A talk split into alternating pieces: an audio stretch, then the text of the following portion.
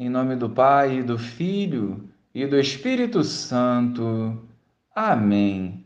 Bom dia, Jesus. Acolha as nossas súplicas e nos conceda o que for do teu agrado.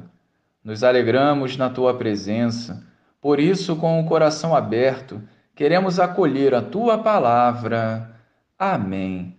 Naquele tempo, disse Jesus aos seus discípulos: se vós me conhecesses, conhecerias também o meu Pai. E desde agora o conheceis e o vistes. Disse Felipe: Senhor, mostra-nos o Pai, isso nos basta. Jesus respondeu: Há tanto tempo estou convosco e não me conheces, Felipe. Quem me viu, viu o Pai. Como é que tu dizes: Mostra-nos o Pai? Não acreditas que eu estou no Pai e o Pai está em mim? As palavras que eu vos digo, não as digo por mim mesmo, mas é o Pai que, permanecendo em mim, realiza as suas obras. Acreditai-me, eu estou no Pai e o Pai está em mim. Acreditai ao menos por causa destas mesmas obras. Em verdade, em verdade vos digo: quem acredita em mim fará as obras que eu faço e fará ainda maiores do que estas. Pois eu vou para o Pai, e o que pedirdes em meu nome, eu o realizarei, a fim de que o Pai seja glorificado no Filho. Se pedirdes algo em meu nome, eu o realizarei. Louvado seja o nosso Senhor Jesus Cristo, para sempre seja louvado. Hoje Jesus nos deixa claro a sua unidade com o Pai.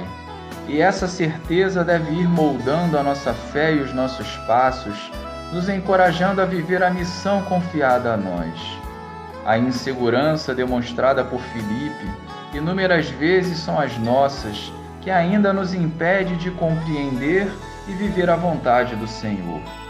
O Mestre sempre está conosco, mas se alimentarmos dúvidas em nossos corações, dificilmente a obra se realizará em nossas vidas.